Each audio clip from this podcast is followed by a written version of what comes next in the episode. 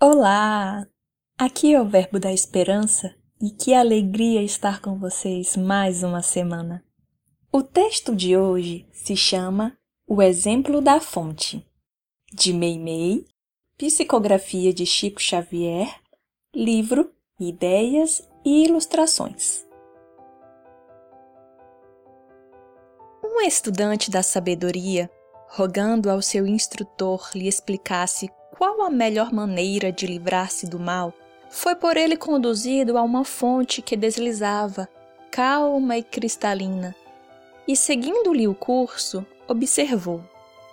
Veja o exemplo da fonte que auxilia a todos, sem perguntar, e que nunca se detém até alcançar a grande comunhão com o oceano.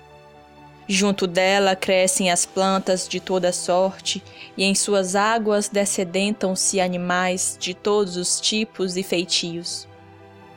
Enquanto caminhavam, um pequeno atirou duas pedras à corrente, e as águas as engoliram em silêncio, prosseguindo para diante. Reparou? disse o mentor amigo. A fonte não se insurgiu contra as pedradas recebeu-as com paciência e seguiu trabalhando. Mais à frente, viram grosso canal de esgoto arremessando detritos no corpo alvo das águas. Mas a corrente absorvia o lodo escuro sem reclamações e avançava sempre. O professor comentou para o aprendiz: A fonte não se revolta contra a lama que lhe atiram a face recolhe-a sem gritos e transforma-a em benefícios para a terra necessitada de adubo. Adiante ainda, notaram que, enquanto andorinhas se banhavam, lépidas, feios sapos penetravam também a corrente e pareciam felizes em alegres mergulhos. As águas amparavam a todos sem a mínima queixa. O bondoso mentor indicou o lindo quadro ao discípulo e terminou.